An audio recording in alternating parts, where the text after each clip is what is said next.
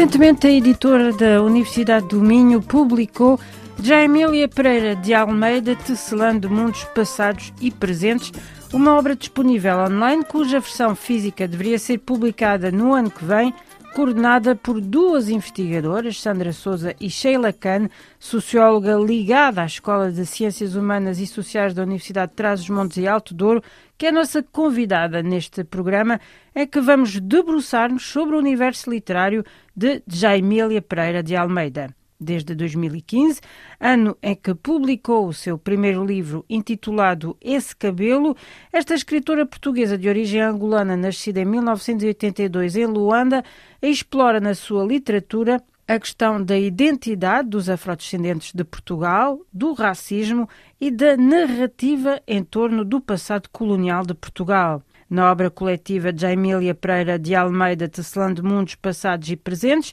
investigadores da área da literatura, dos estudos culturais e da sociologia estabelecidos em Portugal, mas também fora, analisam as obras da escritora, nomeadamente Luanda Lisboa Paraíso ou ainda Marmoto, um livro sobre o percurso de Boa Morte da Silva, arrumador de carros em Lisboa, que no passado foi combatente dos comandos guinenses sob a bandeira portuguesa durante a Guerra da Libertação. Foi sobre este livro que a investigadora Sheila Kahn refletiu e escreveu na obra dedicada à escrita de Jamila Pereira de Almeida. Para a socióloga, a sua literatura não é apenas escrever, é sim um método de análise, um método de investigar, mapear as várias realidades de várias personagens que mostram bem o que são as nossas sociedades europeias pós-coloniais. Jaimília Pereira de Almeida é, contextualizando de uma forma sociológica, que eu acho que isso é importante, ela é uma escritora luso-angolana, portanto ela nasce em Angola, mas ela faz parte de toda uma experiência migratória pós-colonial de africanos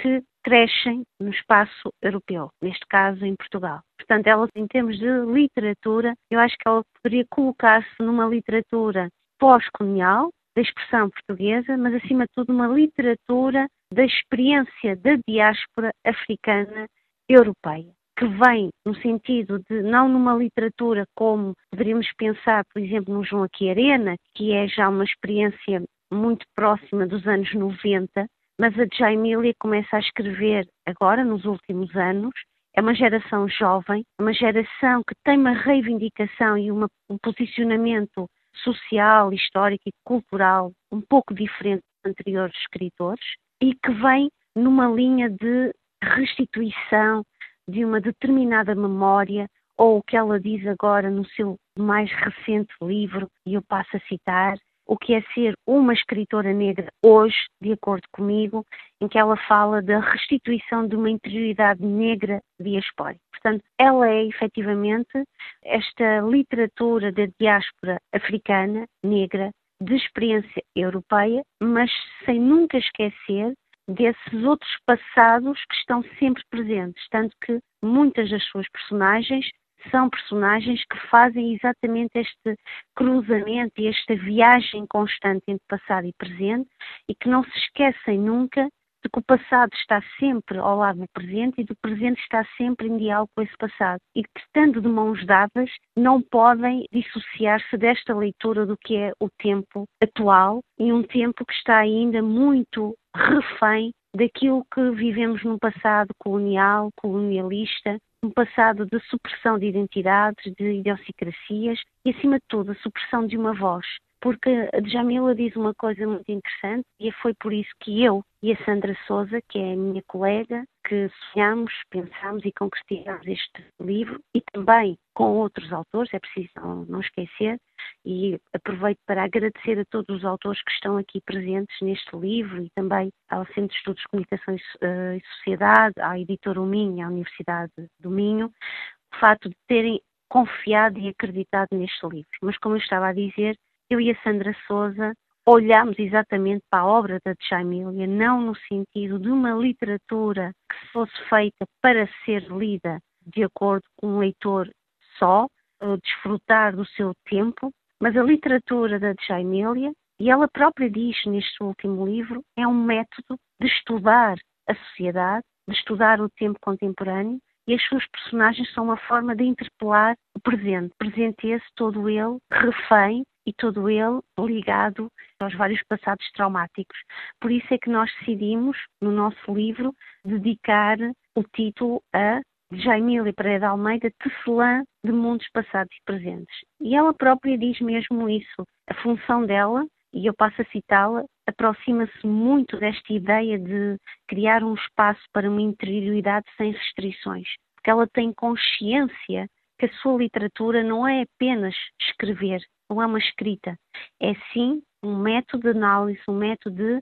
investigar, mapear as várias realidades de várias personagens que, de facto, mostram bem o que é as nossas sociedades europeias pós-coloniais. Relativamente eh, às sociedades pós-coloniais, à análise da sociedade portuguesa atual, a voz de Jaimília Pereira de Almeida é de facto única, não há mais ninguém na literatura produzida em Portugal que de facto uh, foque a sua atenção e evoque, uh, como Jaimília, as temáticas da imigração vinda de África lusófona rumo a Portugal, a questão da guerra colonial e a construção da memória em volta da guerra colonial. Não há, de facto, mais uh, ninguém atualmente em Portugal que fale sobre essas temáticas? Há outras experiências literárias que usam muito os legados familiares, os legados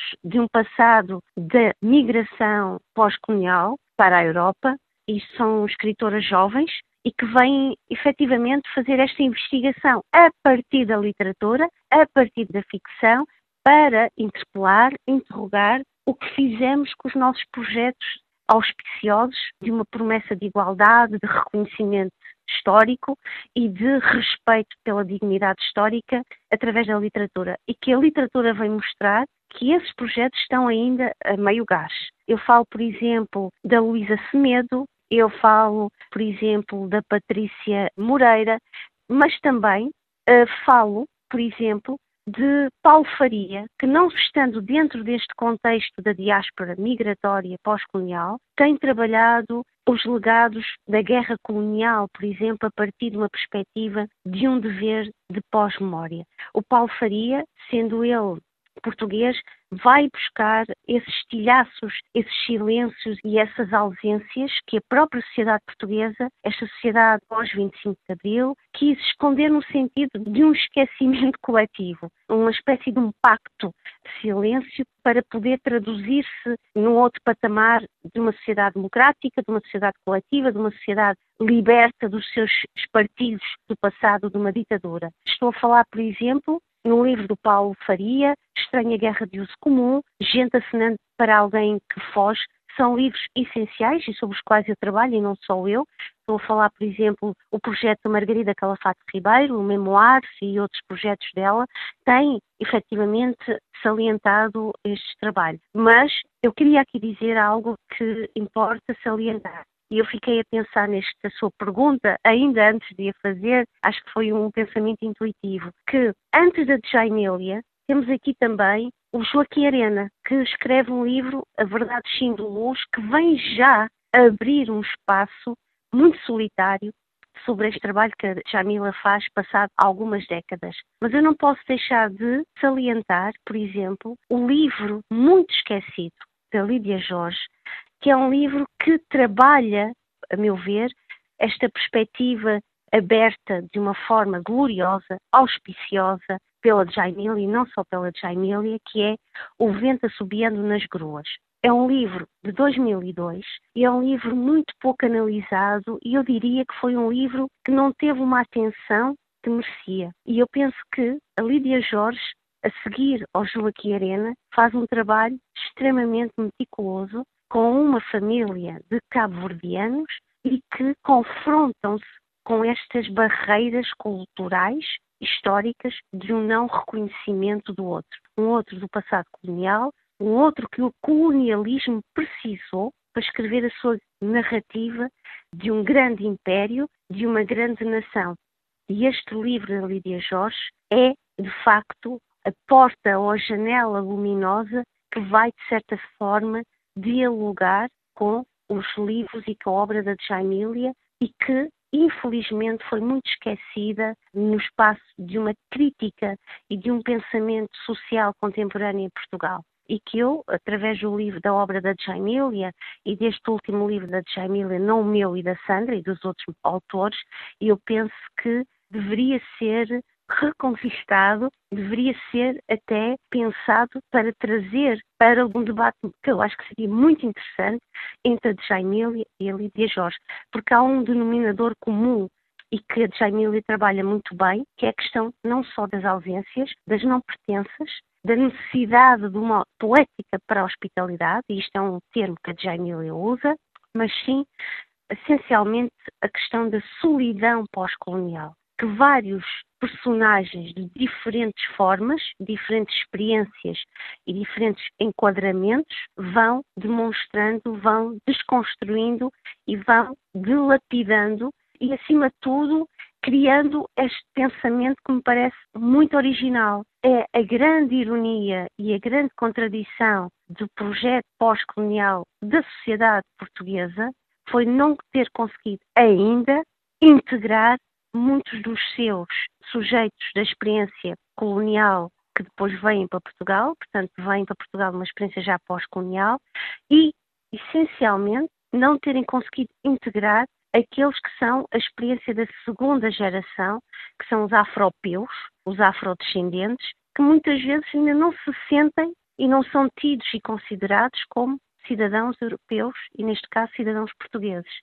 E portanto, são completamente colocados numa situação de limbo. Porquê? Não têm uma experiência da origem dos seus pais, dos seus familiares, mas também não têm uma experiência inteira e de uma cidadania portuguesa inteira no espaço da sua formação, muitas vezes do seu nascimento, da sua educação. Portanto, são tidos e considerados como sujeitos de limbo. E esse limbo, que Jaime Miller tão bem trabalha, através da sua literatura, é de facto um método de análise sociológica, histórica e cultural das várias identidades da sociedade portuguesa. E aqui, se me permite, eu vou convidar para o meu pensamento o trabalho da Lídia Jorge, o trabalho do Paulo Faria, que fazem também essa mesma incursão epistemológica, essa mesma incursão sociológica através da sua literatura e que infelizmente não tiveram ainda esse protagonismo, esse reconhecimento no espaço desta crítica literária portuguesa, que para mim é muito mais do que uma crítica literária portuguesa. Porque quer eu, quer a Sandra, o que vimos na obra da Jaimília foi alguém, uma cidadã, uma escritora, uma autora, uma pessoa que usou a literatura, usou a ficção para poder estudar, analisar criticamente a sociedade onde cresceu neste caso, a sociedade portuguesa pós-colonial.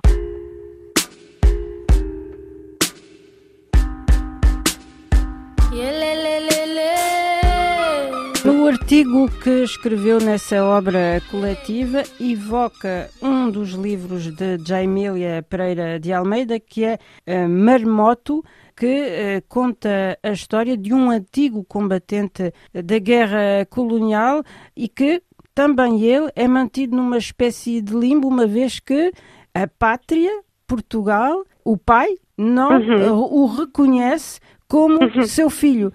Posso dizê-lo, é o livro que eu mais aprecio e estimo na obra da Jamile. Claro que gosto imenso desse cabelo, gosto imenso do Luanda Lisboa Paraíso, mas eu acho que Marmoto, com o seu personagem principal, Boa Morte da Silva, ao qual eu já dediquei um outro trabalho, publicado no Brasil. Eu penso que Boa Morta Silva é a metáfora destes vários eus africanos de experiência portuguesa colonial e, e que surgem, e é importante dizê-lo, a partir da sua participação na guerra colonial e que depois, no pós-independência das várias ex-colónias portuguesas, vêm ao encontro na ideia de um regresso ao pai, ao pai que não o reconhece. Quem é o pai? É nação portuguesa. E Boa Morte Silva é uma personagem que mostra bem aquilo que muitos sujeitos sociológicos de carne viva, que eu conheço efetivamente e que eu tive a oportunidade de entrevistar para os meus vários trabalhos, nomeadamente para o livro que eu publiquei em 2015, Portugal Lápis de Cor,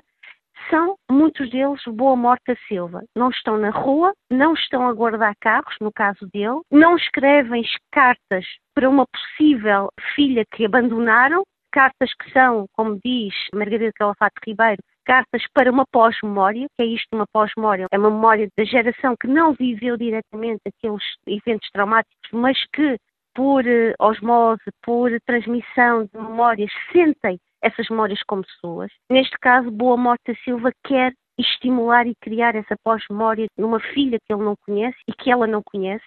e que, portanto, vai escrevendo cartas e, de certa maneira, também são cartas para todos os filhos de um Portugal que não reconhece. E eu tenho por este Boa Morte Silva uma enorme estima e um amor e uma hospitalidade à sua memória. E esta ideia de uma hospitalidade à, à memória de Boa Morte Silva não é só minha, é também já de um querido investigador, o Bruno Sena Martins, que fez um trabalho excelente sobre os deficientes da guerra colonial, mas Jamília retoma neste seu último livro de ensaios esta ideia da poética da hospitalidade e eu acho que Boa Morte da Silva é uma pedagogia para esta poética da hospitalidade. E, se me permite citar aqui a Jainélia para responder à sua pergunta, na última página do livro dela, página 96, publicado na Companhia de Letras em Portugal, ela diz: Se tiver levado os meus leitores a interrogarem-se acerca das especificidades da interioridade de um desconhecido, acerca da dignidade categórica de ser pessoa, terei cumprido a minha função. E eu acho que, no fundo, Boa Morte da Silva somos todos nós e eu acho que no fundo do seu abandono, do seu exílio, que não é só um exílio interior, é um exílio também sociológico, ele faz este trabalho de uma procura, de uma urgência desta hospitalidade, que é importante que a literatura, não só a literatura, mas que as várias artes estão a fazer neste momento. E nós podemos ver isso na poesia, na escultura, na arte, no teatro, no cinema, mesmo na investigação. A investigação que hoje é feita no sentido académico é uma investigação cada vez menos formal, rigorosa, logicamente, mas sempre atenta ao mundo do cotidiano. Uma voz que quer ouvir os outros, ouvir os vários boas mortes da Silva e trazê-los para o mundo académico numa linguagem acessível, numa linguagem que não seja hermética, mas numa linguagem que a cidadania possa ser de todos, não de alguns, ou eu diria uma cidadania elitista.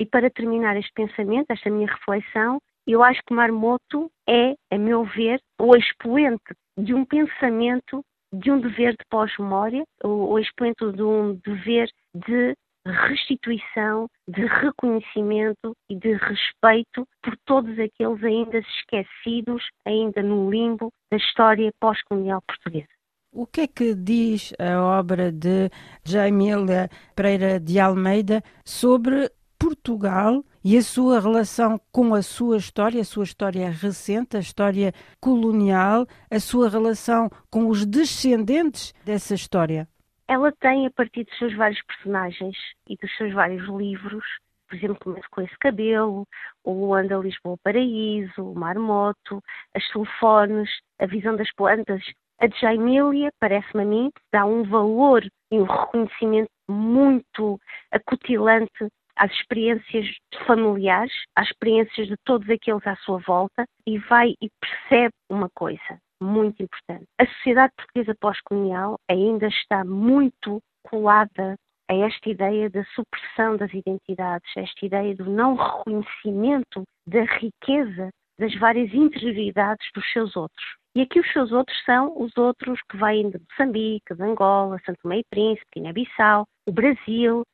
tantos outros que fazem parte da narrativa de uma escrita ou de um imaginário colonial. E a de Jaimília ao trazer muitos dos seus personagens do passado a fazer esta viagem para Portugal, vai escrevendo aquilo que falta ser escrito, vai dizendo aquilo que falta ser dito, vai ao encontro de silêncios, desconstruindo esses silêncios e mostrando que na língua portuguesa há uma grande mudez. É mudez de todos os outros que ainda não são reconhecidos e não são convidados para fazer parte deste enorme, infinita e rica casa que é a língua portuguesa, que é a língua dessa experiência maior da história portuguesa, que são todos aqueles que estão aqui hoje. Não só aqueles da primeira experiência migratória, portanto, aqueles que vêm um pouco antes das independências ou a seguir às independências, portanto, o período pós-colonial ou descolonização, mas também aqueles que vêm com os pais e que crescem em Portugal e que muitos deles são anulados, são ignorados e que são, acima de tudo, construídos como estátuas. Não são tidos nem achados. E que, portanto, ela vai dar voz e vai dar cores. E ela diz bem, os meus personagens são acanhados e, portanto, eu tenho de os respeitar, eu tenho de ter um cuidado enorme para não os colonizar. E, portanto, ela tem de ouvir estas pessoas no interior dela. E o interior dela são as experiências que fazem parte de toda a sua construção como pessoa, da sua formação e tudo aquilo que ela foi observando, porque ela é efetivamente uma observadora do seu tempo alguém que caminha nas ruas, que observa. Ela é até, eu diria, pensando no título que me parece tão auspicioso do livro de Miyakoto, uma mapeadora de ausências. Mas ela é também uma espécie de uma hum, construtora de hospitalidades. E eu acho, juntamente com a Sandra Souza, que a, Jaimília Pereira de Almeida está consciente de que este seu projeto de escrita, através da literatura, através da ficção, é uma forma de se empenhar, de criar compromissos, não só com as múltiplas memórias, mas acima de tudo, de criar um dever de uma hospitalidade coletiva, em que todos se possam rever, em que todos possam ter esta visão de que eles estão presentes naquela página e que não é uma página só escrita por algumas mãos, mas página só escrita a partir de algumas experiências e olhares. A multiplicidade, a coletividade não tem de ser uma cacofonia, pode ser, acima de tudo, uma riqueza, principalmente para os nossos jovens e para a nossa geração atual. Porque eu, sendo professora na universidade, em Vila Real, na UTAD, quando estou a dar aulas, principalmente de memória e representação textual, ou outras disciplinas que me obrigam a trabalhar com os alunos a história, a antropologia, a sociologia, eu percebo que eles precisam deste chão histórico e muitas vezes eles não o têm, porque os liceus, porque o ensino secundário não lhes facultou ferramentas para perceber o seu presente. Muitas vezes para nem sequer perceber o seu passado. E, portanto, as múltiplas Jaimelias no nosso tempo são necessárias para darem aos nossos jovens, à nossa geração atual, um olhar atento, um olhar inteiro e um olhar instrutivo, diria, informativo, para perceber o que foi o antes, o que é o agora e o porvir, que é uma coisa que eu acho que nós temos de pensar e de uma forma muito séria. É que a Jaimília Pereira de Almeida tem em si, para além desta poética da hospitalidade, em função de tudo aquilo que eu disse,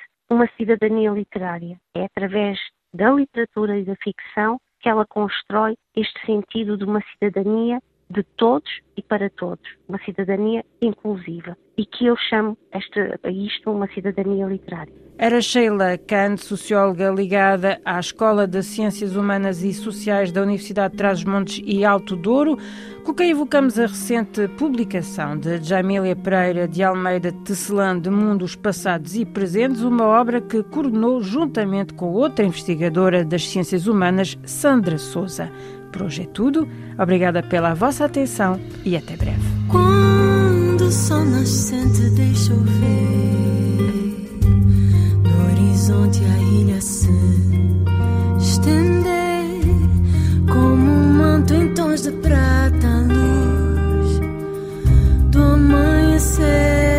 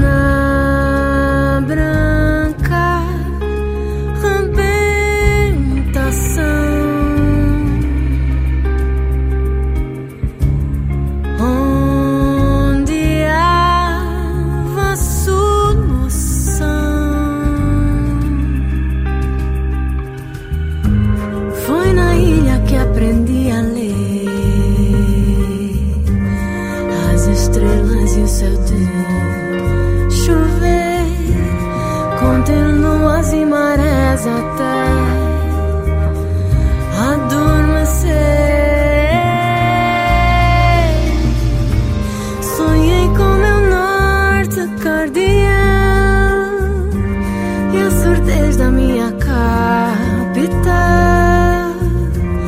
Entre o vício e a virtude, entre o bem